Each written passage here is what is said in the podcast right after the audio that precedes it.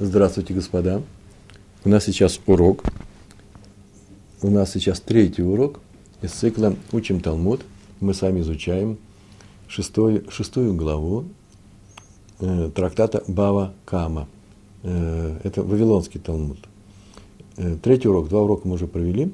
И сегодня я сразу могу сказать, Гемара, которую будем проходить, она довольно-таки интересна, любопытна, не сложна. Я думаю, она не очень сложная – она насыщена некоторой информацией. Я получаю удовольствие от таких вещей.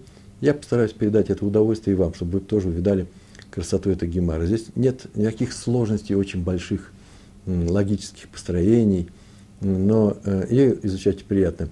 И самое интересное, после того маленького кусочка, как только изучили, а потом, оказывается, гемара показывает, а там еще есть кое-что. А потом второй раз, э, еще кое-что есть. Вот это вот постепенное погружение в тему, э, мне лично мне кажется, что это очень интересно. Но э, прежде э, мы сейчас, во-первых, мы должны сказать, что наш урок посвящается, как последняя серия наших уроков, э, памяти Шолом бен Цви Ирш и Сара бат Авраам.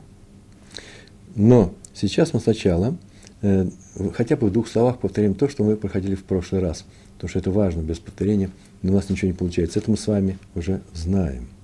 И в прошлый раз мы с вами проходили, вообще мы сейчас эти уроки, первый, второй, сейчас третий, будет и четвертый. Все это на тему первой, э, первой Мишны, шестой главы э, трактата Бава Кама. И первая часть этой Мишны говорила о том, что когда человек охраняет мелкий рогатый скот, который может пойти и съесть чужое имущество, это называется зуб, шин, шен, или пойти и потоптать, это регель, то его нужно как-то охранять. И вот для мелкого рогатого скота достаточно, достаточно минимальной охраны. И в таком случае, если есть минимальная охрана, в таком случае человек, хозяин этого скота, он свободен от того ущерба, который может причинить этот мелкий рогатый скот, поесть или потоптать, когда он выходит из загона. Поэтому достаточно сделать минимальную охрану, а именно закрыть ворота, ограду или дверь э, этого загона, того места, где стоит этот скот, э, таким образом, чтобы она не открывалась под э, обычным ветром, который здесь есть. Рух рауя. Ветер, который в это время и в этом месте бывает. И такая была наша мешна. Достаточно минимальной охраны для зуба и ноги. И пришел раби Мани, Бен Патиш, и сказал, очевидно, скорее всего, наша Мишна, о которой мы сейчас только сказали, достаточно минимальная охрана, идет в согласии с мнением.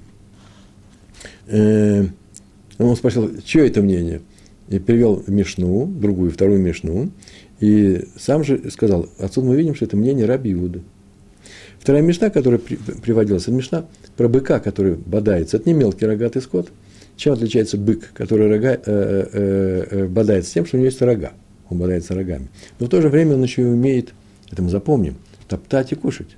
У него все три вещи эти есть. А у мелкого рогата, рогатого скота, хоть он и рогатый, но рога, рогаты у них как раз не бодаются. Это козы, овцы и так далее. Любопытное замечание. Да, рогатый скот мелкий, а вот э, рога есть только у быка. Это крупный рогатый скот. Крупные рога у него есть. Так вот, в Мишне про бодающегося, э, э, бодающегося быка было сказано три мнения. Если бык бодается, э, как, как его охранять и как за это отвечает его хозяин? В том же самом загоне завели этих быков. Нужно сказать, что бык бывает там, шор – это бык, шор там, там – это обычный бык, который вообще-то не бодается. Быки обычно не бодаются, они умеют бодаться – тот бык, который начал бодаться, вошел во вкус, и три раза уже предупреждали хозяина, что это он три случая произошло, когда он бодался. Такой бык называется муад, рецидивист. И вот э, это наша мешна про бодающий, бодающегося быка, которого раб, раби Мани бен Патиш привел, э, говорит о том, что бык муад и бык там, такой-такой, который не бодался никогда, или который бодался всегда, вообще-то они нуждаются все в повышенной охране не в самый-самый максимальный, но минимально не годится. Если минимальная охрана, и он вышел и кого-то забодал, будет платить. Э, платят, между прочим, тоже интересно. Бык там, шор там, платит половину ущерба, а за быка муат, который что-то сделал, платит полный ущерб. Поэтому его нужно охранять максимальным образом. Так сказал э, Раби Мэр. Раби Иуда, обратите внимание, сейчас это мнение у нас и будет использовано, он так сказал, бык там, да, повыша, э, нуждается в повышенной охране. А вот бык Муат достаточно минимальной охраны. Все знают, это уже объяснение, все знают, что он бодается. Да и сама Тора сказала, что если бык вчера и позавчера бодался, а хозяева его не охраняют, то он заплатит, заплатит полную стоимость э, ущерба. Видите, а хозяин его не охраняет. Означает, что, что только тогда, когда хозяин его не охраняет, то он заплатит. Значит, получается, что для муад, для быка, достаточно что? Э, минимальной охраны. И третье мнение, Раби Лезер сказал, что ничего не поможет, если бык муат, ему охрана только нож, нож резника. Убежал от тебя, как бы ты его не охранял, убежал, забодал, все, расплачивайся по полной программе. И отсюда мы видим, что наша мешна про скот, мелкий, рогатый, который пошел, потоптал или съел, э, идет по мнению э, раби Иуды. Правда, здесь про быка, а там про мелкий скот. Но это же можно и понять. Почему? Потому что мелкий скот, у него есть зуб и нога. Это тоже муат, всегда. Только Потому что скот всегда топчет, он не умеет не топтать. Скот, любой скот всегда ест, он не умеет не есть. Если он что увидел, то он будет есть, если его не охранять. А вот бык может не бодаться, поэтому там. А э, когда он начинает бодаться, мы уже знаем, у него такой ярлык, он муад, и поэтому э, он теперь будет бодаться, его нужно охранять. Отсюда мы видим, что теперь он бодается. Это означает, что он теперь муад, нога всегда муат, зуб всегда муат, а бык иногда. Так что он сказал нам Раби Иуда? Он сказал, что бык муат достаточно минимальной охраны. О, это наша мешна про мелкий рогатый скот, где было сказано, мелкий рогатый скот, который топчет и кушает, достаточно минимальной э, охраны. Гемар, этот вы, Гемаре этот вывод не понравился. Он сказал, что, возможно, нашу мешну можно объяснить по Раби Мэру, который сказал, для всего нужна максимальная ограда, э, э, охрана. И для быка, быка, который называется муат. Почему? Да очень просто. Просто Раби Мейер из Тора это выучил, он читает так, ну, бык, который муат, нуждается в максимальной охране. Особым образом. А вот э, зуба, зуб муат и нога муат, требования к ним э, понижены. Почему? Потому что это такой специфический подход к, к этим двум вещам, зубу и ноге. И приводится в прошлом, в прошлом, прошлом уроке мы этим занимались, э, э, обоснование Торы. Стихов Торы видно, что и зуб, и нога охрана должна быть минимальная. И нет такого стиха, который сказал бы, то же самое с рогом, тоже минимальное. Нет этого. Поэтому возможно, что это Раби Мейер, который, как и сама Тора, говорит, для быка, для рогов нужна максимальная охрана, муад, а для мелкого рогатого скота ноги и зубы минимальная охрана, э, тоже муад пришел раба в конце и согласился с тем, что так оно и есть. Да это видно из языка. Видите, в нашей Мишне про мелкий рогатый скот можно же было взять быка. Ведь он что же он топчет и тоже ест. Так и оставим его. Будем говорить только об этом. Нет, поменяли э, э, парадигму, да? поменяли объект, поменяли пример. Это означает, почему поменяли? Да потому что просто другая охрана для э, рогов э, одна, повышенная, а для ног и для зубов совсем другая. Есть еще, правда, мнение, что раба пришел, сказал это, Гемар это отвергла и сказал, нет, нет, нет, совсем не поэтому сделали мелкий рогатый скот. И совсем не поэтому не оставили быка, чтобы мы, чтобы мы, что мы могли бы мы сделать, если бы у нас было бы все по раби Иуде. Нет, нет, нет, не поэтому. А почему? Да потому что просто э, сам объект наш – наш сам объект, что он делает? У нас сказано э, э, зубы и ноги.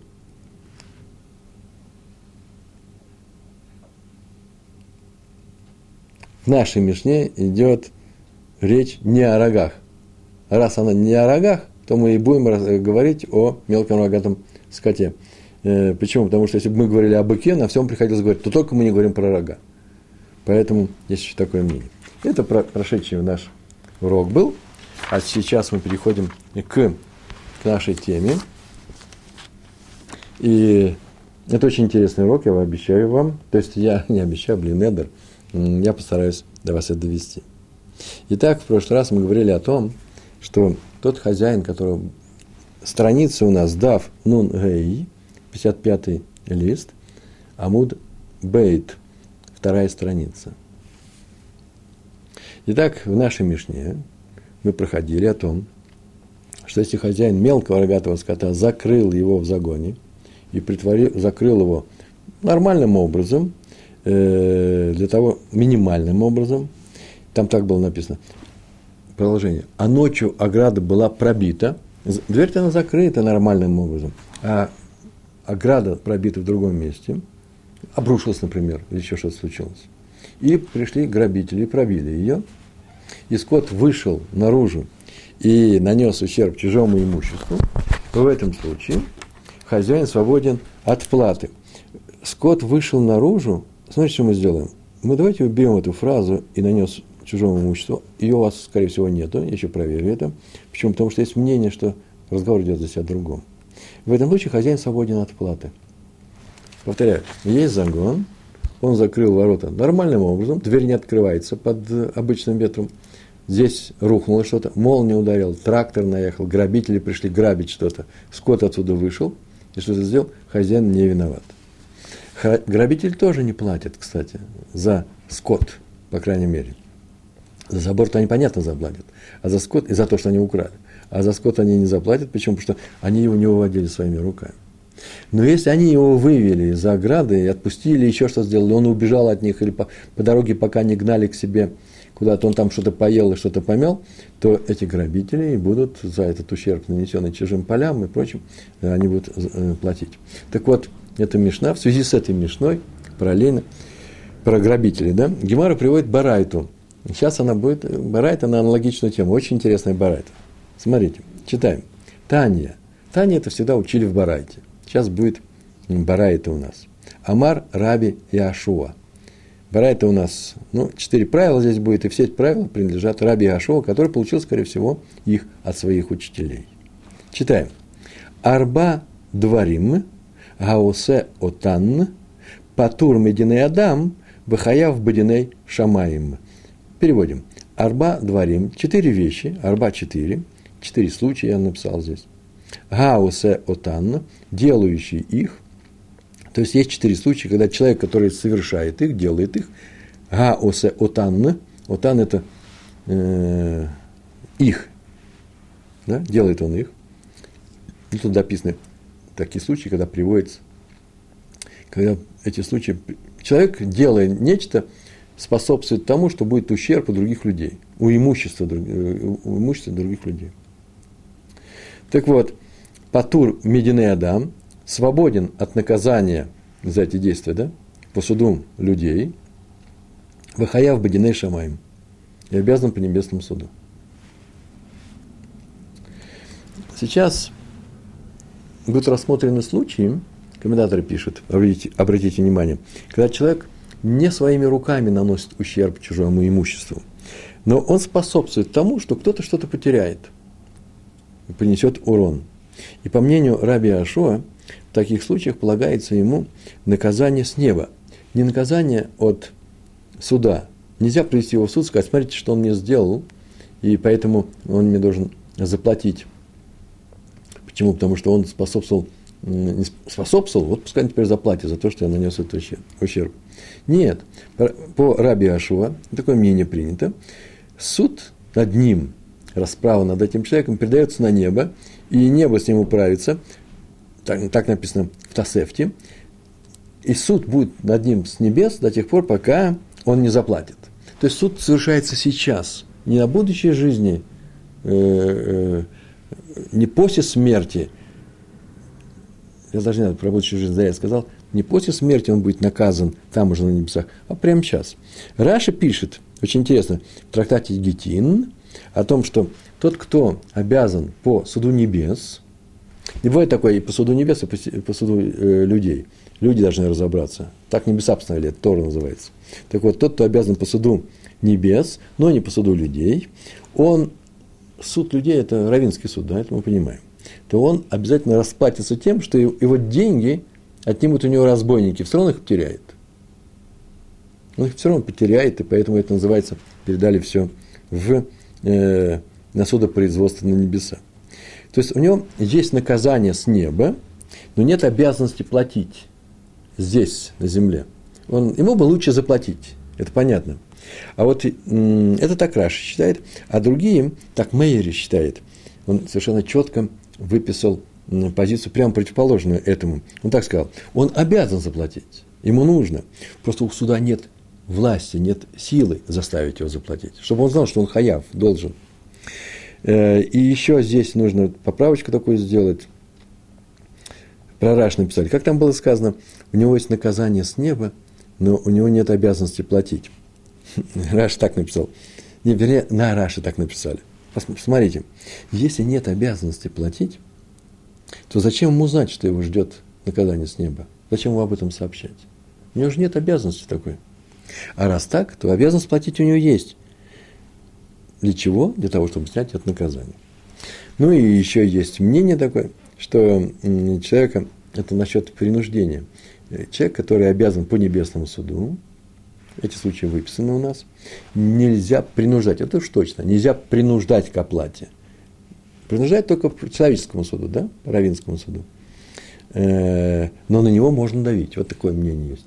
Некоторые говорят, что даже давить нельзя. Почему? Потому что это же небесный суд. Но надо ему объяснить, что лучше тебе так сделать, расплатиться. Почему? Потому что ты все-таки способствовал. Если бы не ты, не было бы этого ущерба. Ты способствовал этому ущербу. Ну, пример какой привести. Сейчас эти примеры будут приведены, кстати. Чужих приводить. Понятно, да, что такое? Итак, мы знаем, что есть четыре случая. Так сказал Раби Ашуа. Э, когда человек сделал эти вещи, какие-то вещи, нанес ущерб, и теперь он свободен от, людского суда, теперь его нельзя заставить. Или нельзя давить. Сейчас видим. И все передается, он теперь обязан по небесному суду, суду небес. В Элу Эн. И вот они, эти случаи. А первый случай. А порец гадер бифней бхимат хаверо. Пять слов. А порец пробивает, разбивает, ломает. Гадер ограда, забор, можно сказать бифне бхима, перед скотом, у нас так и был, помните, да? Э, это вот есть параллель. То бифней, бифней бхимат хаверо, перед скотом ближнего своего. Хаверо – это его ближний, мы знаем, это просто другой еврей, любой другой еврей. Ломает ограду скота другого человека. Сейчас только мы говорили, да? Грабители, которые сломали ограду, в первой мишне у нас был, да? Э, которые закрыты двери были э, нормальным образом, минимально, и скот вышел и что-то сделал, то хозяин не э, за это свободен. Не он это сделал. И грабители свободны, если они не выталкивали скот. А теперь, оказывается, тот, кто ломает ограду, нельзя сказать, что они свободны совсем. Нет, сломал ограду, скот вышел, ты заплатишь. А между прочим, за что заплатишь? Так сказано. Раша написал на этом месте совершенно удивительную вещь. Он так написал разбита эта ограда, Гадер, вышел скот через пролом, через это, через это место, и ушел. И Раш так поясняет, он ушел, и теперь тот, кто сделал эту ограду, разбил эту ограду, отвечает по, по суду небес за пропавший скот. Не за то, что скот наделает, а за то, что он пропал. За это по суду небес он заплатит. Просто он способствовал тому, что человек потерял свой скот. Потеря называется а не за то, что скот пошел, что-то сделал, нанес ущерб чужому имуществу и так далее. Так написал Раши. Сейчас мы будем рассмотреть этот пример, там немножко интереснее и сложнее. Это первый случай. Ломает ограду у скота, у скота, я не знаю, как по-другому перевести, перед скотом, да? Ломает ограду, за которой стоит скот другого человека. Второй случай. Гакуфеф камато шельхаверо бифней адлека. Гакуфеф пригибает – Стал прямо, теперь пригнул. Это называется кофеф. Я сейчас кофеф. Камато, кама – это нива. Э, в данном случае, ну, по-русски это сложное слово. Почему? Потому что даже участок, на котором растет посев, да, посев после того, как проросли э, зерновые культуры. А бывает, что нива и лук, просто трава тоже нива. В данном случае это явно урожай, я написал, перед покосом. Почему? Потому что урожай, который стоит очень больших денег – и это не просто блиночки. Это на самом деле э, колосья, которые он согнул. А куда он согнул? Акуфев, камато шельхаверо, пригибает ниву другого человека, шельхаверо, бифней адлыка, перед пожаром. Оказывается, идет пожар. Какой пожар? По этой ниве, может быть, еще не на территории этого человека, приближается сюда огонь под каким-то ветром. Мы об этом уже говорили. Есть, у нас есть следующие э, ущербы, которые наносятся рогами, ногами, э, э, рогами, ногами, зубами, а еще есть яма, а еще есть огонь. Вот это этот огонь. Он приближается сюда, и сейчас он здесь все сожжет. Человек не приближает, он не разжигал этот огонь. Он просто берет и помогает, приближает огонь, берет эти колосья и приближает в сторону этого огня. То он тоже у нас будет сейчас, он сам не поджигатель, он свободен по суду людей и заплатит по суду э, небес. Э, то есть мы понимаем, да, что он приближает время, приближает колосик к огню. Третий случай. Га сохер эдей шекер лега ид. А сохер, это мы знаем, сохер это арендатор, нанимает. Он кому-то платит деньги, чтобы он что-то сделал. Так вот, кому он платит деньги? Эдей шекер, лжесвидетелем. Ляга ид, чтобы они свидетельствовали. То есть, есть какой-то идет суд. И там истец есть, есть ответчик. И сейчас человек приводит туда свидетеля и говорит, пойдите туда, скажите, вы участники этого дела, вы видели его, вы очевидцы, и будете на стороне одного из них, чего не было на самом деле, или ответчика, или истца. Он их нанимает и дает им эти деньги, э, они наняты. Это тоже называется э, взять и сделать недопустимую вещь, но свободен человек по суду людей, об этом будем говорить, непростой случай, и за, э, он обязан вообще-то обязан заплатить за тот убыток, который он приведет при помощи свидетельства, который не он свидетельствовал, а нанятые им люди, за это заплатит по суду небес. Ему это лучше сделать. Иначе грабители отнимут, как сказал Ражи, Раши в, э, в трактате Гитин. Четвертый случай. В га йоде эдут лихаверо, лахаверо, вейно мы идло. Тот, кто знает свидетельство, случай симметричный, знает свидетельство – и не свидетельствует, видите, ВГ Йоде знает, идут свидетельства, лихаверот для другого человека, вейно не мы, мы ид свидетельствует ему и не свидетельствует ему. Отказывается свидетельствовать перед судьями. Э, то есть, кто-то кому-то должен деньги, и он, ну это нужно доказать, предположим, был единственный свидетель, который был, были свидетели этому, без свидетелей ничего не происходит. И вот эти свидетели говорят, мы не хотим свидетельствовать по каким-то своим причинам, то время как на этом настаивает. Э, так получается, что теперь эти люди способствовали, свидетели, отказавшиеся от свидетельства, того, что, то, что они видели, они способствуют тому, что теперь этот человек не получит свой долг обратно. Если разговор идет о долге, не только, любая денежная операция такая же. Э, почему? Потому что они своим бездействием, бездействием не нанимает они никого, способствует тому, что у того будет большой ущерб. И это был наш э, четвертый случай. И вот Гемара начинает их исследовать, эти случаи, чем мы сейчас сегодня и займемся. Амар-мар. Амар-мар сказал Мар, господин учитель, в данном случае Раби Гашуа. Сейчас будет цитата из этой барайты. И приводится первый случай. А порец гадер бифне бхима хаверо так это было сказано, да? Человек, который ломает ограду у скота другого человека, он свободен по суду людей, так было сказано, и обязан по небесному суду. В Эхидоме, э, на самом деле, конечно, у нас сефарский еврей, да, нужно сказать, сказать так нужно, Эхи Даме, или Доме. Э, везде произносится Эхи Доме, я другого не знаю. Что это за случай такой? Человек – который сломал ограду у скота другого человека, он теперь у нас по суду людей не платит. Очень интересный закон. Наверное, о чем-то здесь говорится о каком-то специфическом случае. В Ахидоме сейчас будет два, э, два, две вероятности. Одну сразу отвергаем, почему? Потому что следствие, закон наш не такой. И остается вторая вероятность. Смотрите, Гехидоми, он сломал забор и свободен по людскому суду. И Лайма Бекотель Бари, если ты скажешь, что это... Илейма, если ты скажешь, Бекотель, Б, творительный падеж, что все это было сделано чем Котель. Котель – это стена. Мы говорили Гадер, но здесь вот стена. Это одно и то же, ограда или стена. Бари – крепкая стена. Стоит так стоит. То Бодины Адам нами Нихаев. То это надо, надо на самом деле заплатить его людскому суду. Вне всякого сомнения. Почему? Он же стенку сломал, которая стоит и стоит. Веками бы стояла.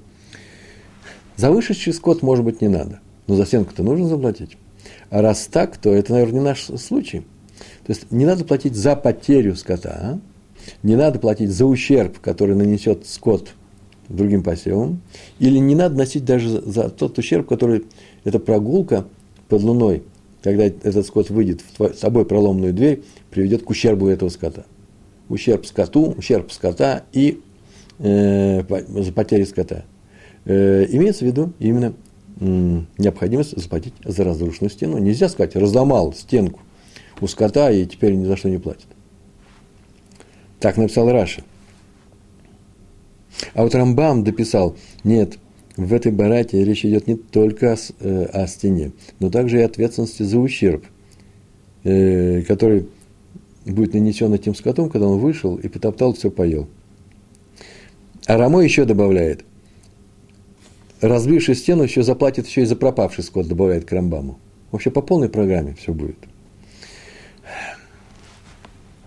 Мы на самом деле учили на прошлом уроке, урок номер два был, что если грабители разбили стену, и скот вышел в пролом, то эти грабители, которые пришли совсем не за скотом, а за, за, за каким-то другим делом, свободны от платы за скот, который вышел сам.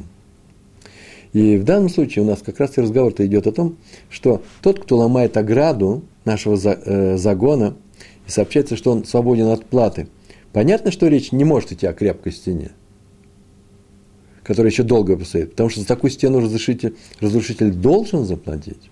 А у нас сказано, что нам сказано было, Рави что он свободен по закону людей. По закону людей он должен заплатить, если крепкая стена. Эла. Ну вот о чем Барайта. Поэтому даже можем раньше, чем мы сейчас прочтем, сказать, наверное, речь идет о какой-то стене, которая вот-вот разрушится. Мы, кстати, переходим с вами на новый лист, дав нун вав – Э, это 56 лист, первая страница. Написано прямо сверху. Бакотель Рауа. Но речь идет о том, что э, в нашей барайте, что он свободен по людскому суду и не свободен по небесному суду. Бакотель Рауа. О слабости нет. Я так написал. Шатается, вот-вот упадет. Ломается. И вообще-то хозяин собирался ее разрушить, так что вообще-то ничего человек не потерял. Разрушили ту стенку, которую вообще собирался хозяин и так разрушить. И поэтому пришли и сказали, по людскому суду он свободен, а по земному, э, по небесному суду он как раз заплатит. Так Раша написал. И мало кто согласился с ним. То есть, раз хозяин ничего не теряет, то даже по суду небес он свободен. А у нас написано, что в суду небес он заплатит, поэтому Поэтому Тософот э, поправляют Раши. В Барате говорится, что обязан по суду небес, и это как раз сказано по, по, о скотине. По суду людей свободен, потому что стенка вот-вот упадет. А по э, суду, э, по суду по суду, по суду небес заплатит за тот ущерб, который по поводу скотины, так было написано. Раша пишет по, по поводу не того, что она нанесет ущерб, а потом, если она сама пропадет. А вот большинство комментаторов, то я просто взял, остановился где-то, их можно выписывать страницами. Здесь такой комментатор, э, комментарий, это Тософот в Сангедрин в другом месте, трактате, так пишет, пишет, нет-нет, по небесному суду отвечает за поломку стены. Потому что она могла бы еще что-то послужить, она могла бы послужить, еще нужно выяснить по, небесному суду или по людскому, э, некоторое время послужить, она да-да, вот-вот упадет, но она же еще стоит, два дня послужит, три дня послужит, пока хозяин не наймет работников. Ему нужно, чтобы вообще пришли днем э, и починили, а э, не ночью, чтобы делали дырки его заборе, теперь другие грабители могут прийти. И, он идет на... Э, и тогда он будет его возводить заново. Вот что самое интересное. Возводить заново, достроить его, подпорки сделать и так далее. Э, Все нам будет дешевле, чем... Неважно. Главное, что он сейчас несанкционированно сломал и ввел его в больший убыток. Это Сафот. А другие говорят, да нет же. Вот интересное мнение. В Барате идет речь вообще не о стене, совсем не о стене. Только об ущербе, который принесет скот, который выйдет за ограду и потопчет и съест другие вещи. А именно – вот послушайте, я медленно буду говорить сейчас. Мне так это понравилось. Если человек разрушил крепкую стенку, то он платит за ущерб скота, который тот нанесет. Скот пойдет и нанесет. А если разрушил слабую стенку, то по закону людей свободен от платы за ущерб скота. Но по закону небес обязан заплатить. Если разрушил крепкую стенку, он за ущерб скота платит. А слабую не, нет он платить-то он обязан по людскому суду, да, но только по, э, по закону небес, а по людскому нет. Знаете, мы сейчас говорим о стенке, разбил стенку, а платит за скот. А что со стенкой? Платит за стенку или нет? Так вот, за крепкую стенку должен платить во всех случаях. А вот если слабая стенка, ой, это радость большая, послушайте. Если он сломал слабую стенку, так вот, какая стенка? Она бывает тоже двух видов. Если она вот-вот упадет, вообще упадет, то он свободен даже по закону небес. А если она не упадет, но нуждается в ремонте, то обязан платить даже по закону людей. Это написал Рамбам. Ведь не так, как у нас написано. Ужасно. Ну, это, в общем, мнение. Это э, уточнять такие вещи. Так, иначе переходим сейчас в и исследуем второй случай. Второй случай у нас какой? Амар-мар. Это опять-таки Раби Яшуа нашей барате. Сейчас он будет говорить про что? Про Ниву с огнем и так далее. Тоже ужасно хорошо. Послушайте. Ага, кофеф камато. Я повторяю кусочек. Ага, кофеф камато шельхаверо бифней адлыка. Тот, кто наклоняет колося, урожай, Ниву, другого человека перед огнем, в этом случае что у нас был? В этом случае он у нас свободен по людскому суду и платит по небесному. В Эхидоме, что это за случай такой? Смотрите. Илейма де матья лей барух мацуя, Будиный Адам нами нехаев. Илейма, если ты скажешь, повторяю, тот, кто наклоняет колосья чужого человека, без всякого спроса, к огню, который приближается сюда, то он свободен по закону людей и не свободен по закону небес. Придут разбойники, с тобой разберутся, не дай Бог так поступать. Так вот, если ты скажешь, что вообще-то ру, рух, ветер-то у нас легкий, и лейма, если ты скажешь, дематя приближается, кто? Огонь приближается, лей к нему, к его ниве. Берух мацуя, легким ветром, который обычно здесь, не легким, обычным, тот, который здесь и есть, то по суду людей тоже обязан заплатить. Повторяю, что здесь происходит – он пригибает колосья. И после того, как он их пригнулся, огонь таки пришел сюда под действием обычного ветра и сжег все это.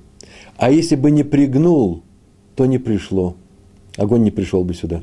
Скажешь, что это за случай такой? Да очень простой. Вот огонь приближается. Вот колосья он согнул, и огонь не пришел, сжег. А если бы он не согнул, то так бы он и остался. Он уже затухал, и, и там были же уголья, у, угольки, и так он не пришел бы. Вы видите, он ничего сам не сжигал, он пригнул, и после чего огонь пришел сюда и сжег, а если бы не пригнул, не сжег, важный момент, то по суду людей тоже обязан заплатить. Потому что это считается своими руками поджег, э, сжег эти колосья. Почему? Да потому что, согласно Торе, согласно нашим законам, по нашим законам, большая разница между тем, что ты делаешь, приближаешь огонь к вещи, или приближаешь вещь к огню, никакой разницы нет. Но если бы огонь сжег эти колосья, даже если бы не пригнул, вот взял и не пригнул, и огонь так остался. Это в нашем случае, да? тогда он отвечает. А вот если бы он все равно сжег бы, то что? То в таком случае он свободен от э, платы и по людскому суду. Почему? Потому что во всех случаях сжигает. Он ничего особенного не сделал. Так написал Мейри. Внимание, фанфары. Сейчас выступает новый у нас комментатор. Зовут его Хазон Иш. Он такую фразу здесь написал. Есть такой случай, в другом месте написано, в трактате Бава Кама. Сейчас я его расскажу, сначала напоминаю. если придет огонь во всех случаях, и пока он не пришел, он сгибает, он бы и так пришел, он сгибает, он платит. Почему? Ты считайся, сжег сам. Так сказал Мэйри, и так все мудрецы считают. А в трактате Бава Кама на 17 листе есть другой случай. Этот случай выписан только у Тусафот. Им нужно было привести пример свой, они привели пример следующий. Э, э, некий человек пускает стрелу, пускай с близкого расстояния, так что он не промажет, в какой-то предмет. Например, стеклянная чашка здесь стоит. И стрела эта летит. И точно прилетит сюда. Известно, что она прилетит. Подходит другой человек, берет палку и разбивает этот, э, этот предмет. Если бы он не разбил, стрела бы разбила. Что делается с ним в этом случае? Второй человек обязан, э, обязан заплатить. Там он обязан заплатить второй человек с палкой. Почему в нашем случае не платит тот, кто пригибает колосик к огню, который доберется до них, даже если их не пригнуть? Повторяю, если бы он не пригнул в сторону огня колосья, в таком случае э, если бы огонь сжег колосья, который он бы не пригнул, в этом, пригнувший, в этом случае пригнувший свободен по людскому огню. Он ничего не сделал. И так, и так все сгорит. Вот. А тут что случилось? И стрела полетит все равно. И он платит. Чем отличается этот случай от другого? Дело в том, что человек с палкой уничтожает этот предмет своими руками. А пригнувший колосья, хотим мы или не хотим, только способствует этому, он ничего не поджигает. Поэтому в том случае он свободен, а в этом случае он платит. Не надо, ты сломал. Не важно, что дальше будет, но ты это сломал. Так сказал Хазон Иш, поясняя нам Мэри. Ну что дальше мы смотрим. Э, итак, он заплатит Бадиней Адам, Адам нами Михаев. И лейма дымати лей барух мацуя. Если ты скажешь, что рассказывается здесь, что человек, который сгибает, колотит, все это происходит под обычным ветром, придет сюда, то он должен и по суду э, людей заплатить. Помните, да? Без этого бы огонь остановился бы здесь. А он пригнул, и поэтому он суду людей должен заплатить. Вот если бы огонь пришел бы, повторяю, да, по мэри, то он не платит ни за что, он и так бы пришел. Так что это не наш случай. Эла, дематия, берух, шейна мацуя. Пять слов. Эла, но вот в чем дело, но. Дематия, Д – это что? Мы говорим о случае, который, который, матья, приходит, кто? Огонь. Каким образом? Берух, ветром, под ветром, шейна, мацуя, которая не, необычный, сильный ветер, сильнее обычного. И если бы он не пригнул колосья в сторону огня, огонь до них не добрался бы. Мы проходим это, да, уже знаем. И вот в таком случае суд людей не может его заставить заплатить за этот ущерб – Э, потому что он, эм, он же не знал, что подует сильный ветер. Он думал, что подует слабый. И сильного ветра не было, когда он пригибал колосья. Поэтому он обязан заплатить по небесному суду. Если бы вы знали, какой, какая радость нас ожидает на следующем уроке, когда даже этот случай подвергается новому анализу и многим сомнениям. Необычайные вещи происходят. Но в этом месте Гемара остановилась на этом случае. И переходит ко второму случаю. Э, а, ко второму, не ко второму, а ко второму варианту второго случая. Там было что сказано? Тот он нагибает кофев, нагибает колосья. В Раф Аши Амар. А Раф Аши сказал. Он другой пример говорит на, на слово кофев. Тамун Итмар. Тамун Итмар, тамун закрытый. Тамун то, что прикрытие. Легко запомнить слово. Темень темень, тамун. Тамун закрытый. Итмар, сказано в этой барайте. О некотором сокрытии.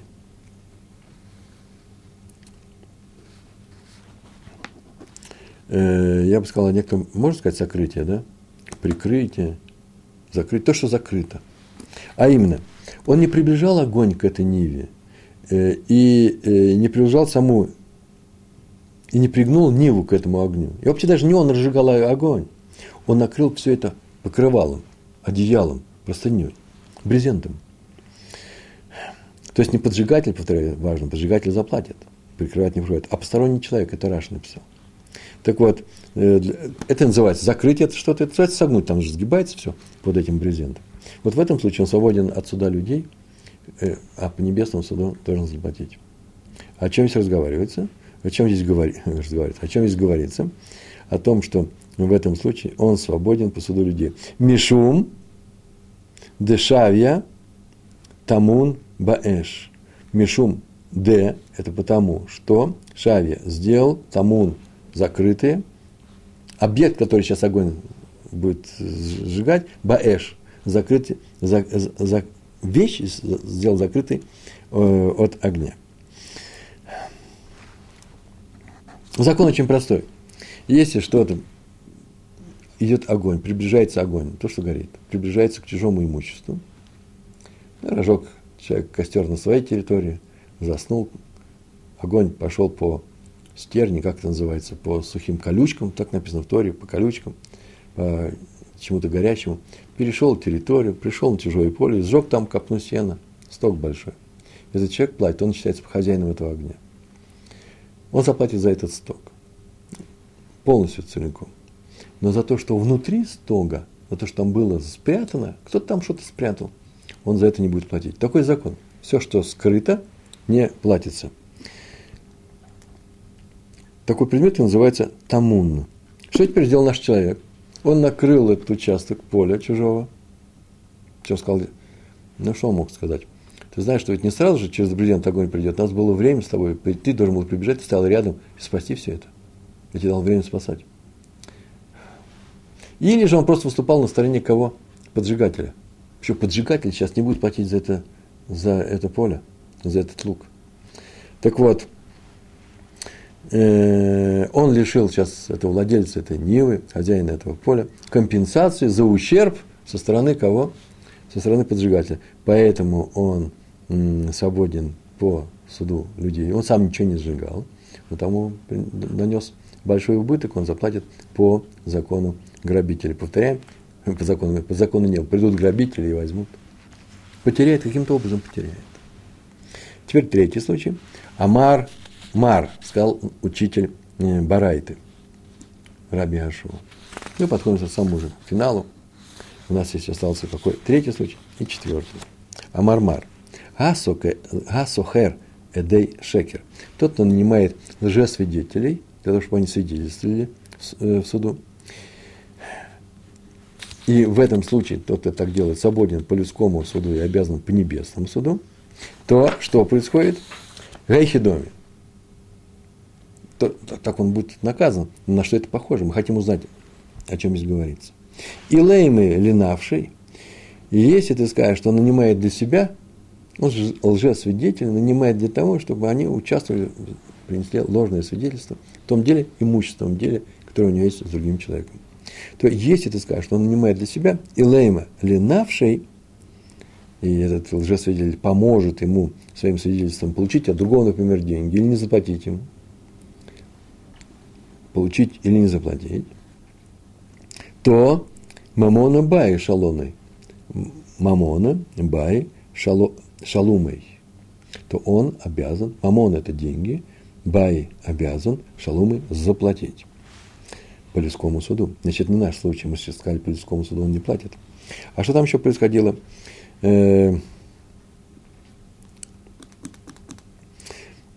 самое это интересное, что он может нанять ложного свидетеля и нас, чтобы склонить чашу равинского суда в одну сторону, а может быть, он как раз и на правой стороне будет. Возможно же такое быть?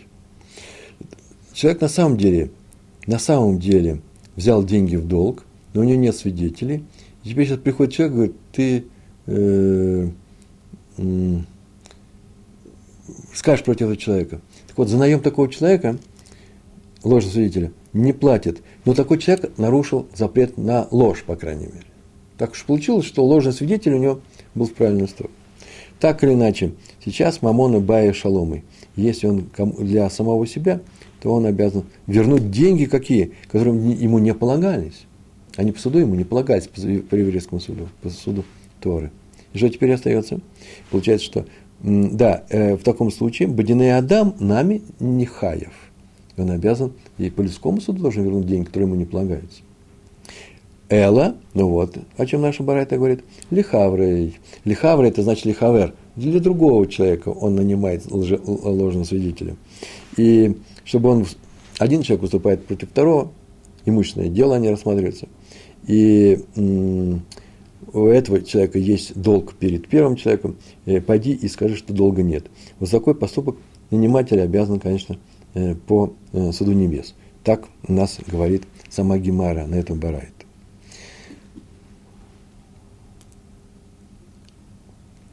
Тософот тут так сказали, что речь идет о том, что вообще-то была некоторая незаконная операция, э, да, денежная, и э, он их теперь не может вернуть. Почему? У него...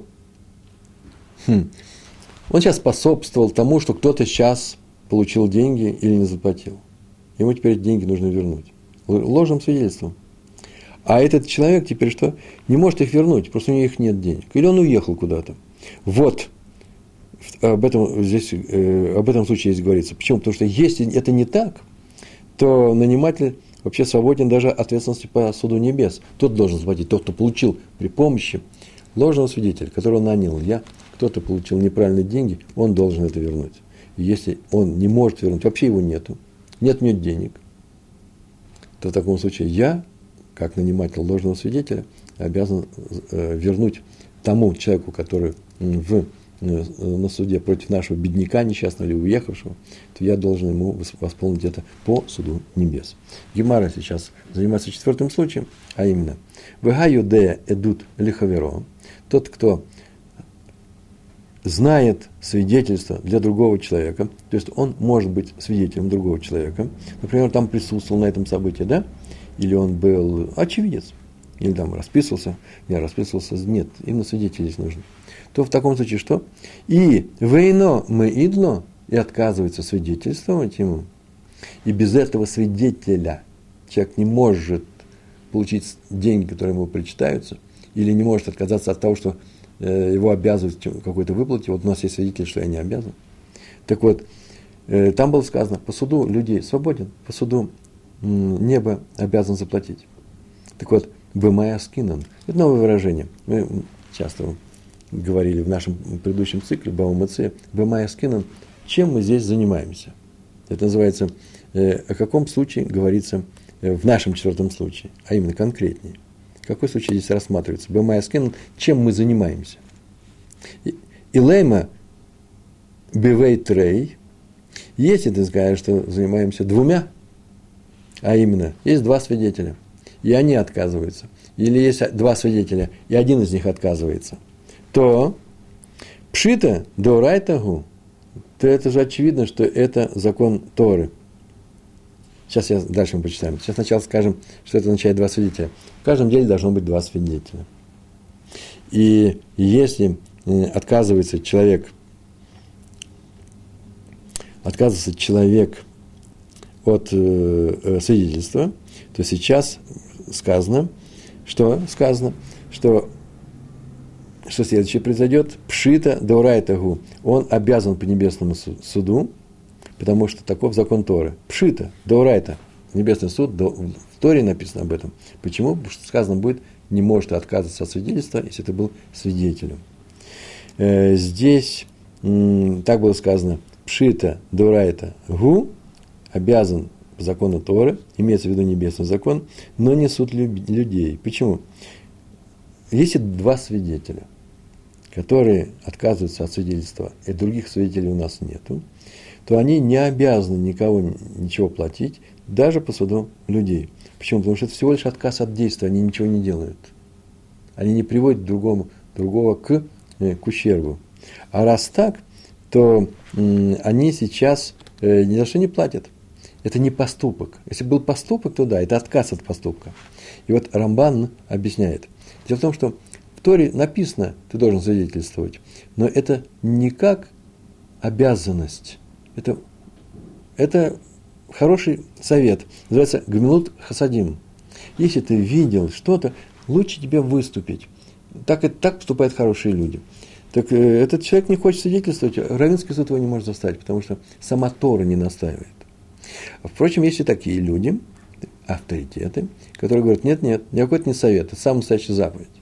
Если ты видел, должен свидетельствовать. Поэтому они такой вариант здесь говорят.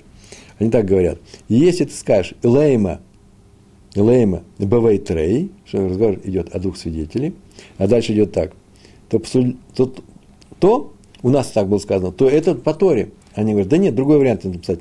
То по суду людей тоже обязан заплатить. И не об этом случае говорит Барайта, который говорит, что не обязан по суду людей, а только по суду э, небес. Так или иначе, пшита дуарайтаги. И почему? А откуда в Торе это взято? Пшита дуарайта очевидно, что это закон Торы, откуда он взят. Им ло ягид в наша авоно. В Торе так написано. Если не скажет свидетельство, то понесет свою вину. В наша авоно. Будет он наказан. В икра 5 глава. Там так написано. Имеется в виду, э, речь идет о двух свидетелях. И вообще везде, где написано «эд», так в Торе, такое правило есть. Это свидетели. Всегда речь идет о двух свидетелях, потому что все дела по двум свидетелям считаются.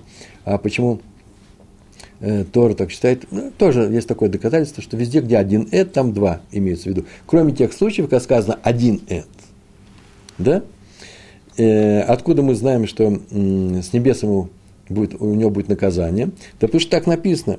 И понесет свою вину. Это язык, в этом языке видно мы слышим о том, что именно э, будет наказан по суду людей. Из этих слов. Эла бехат. Два человека не проходят. Не об этом говорится здесь. Значит, наша Барайта говорит об одном свидетеле.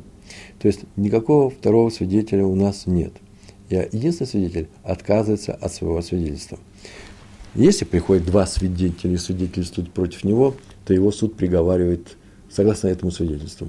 Если приходит один свидетель, то нельзя его приговорить к этому, э, к решению. Почему? Одного свидетеля мало.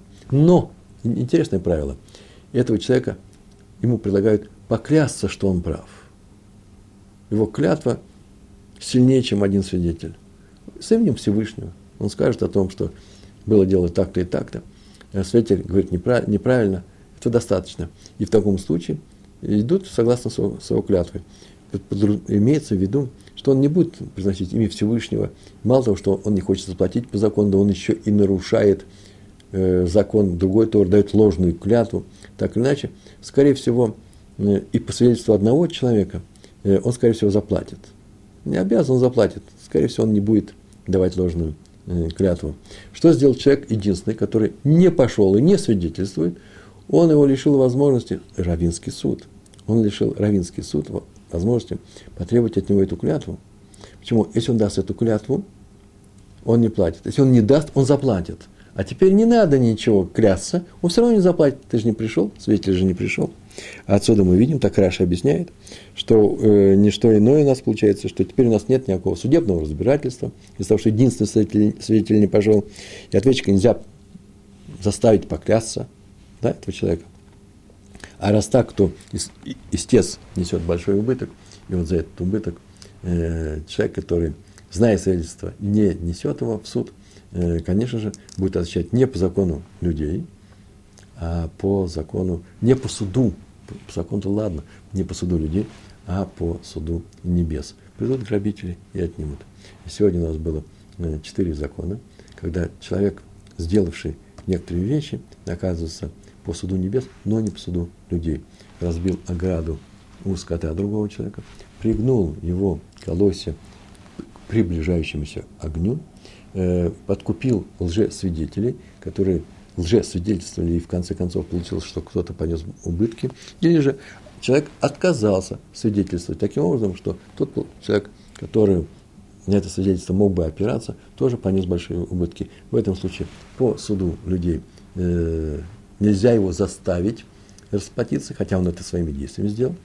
Э, а по закону э, небес, не всякого сомнения, с него будет еще при этой жизни спрошено.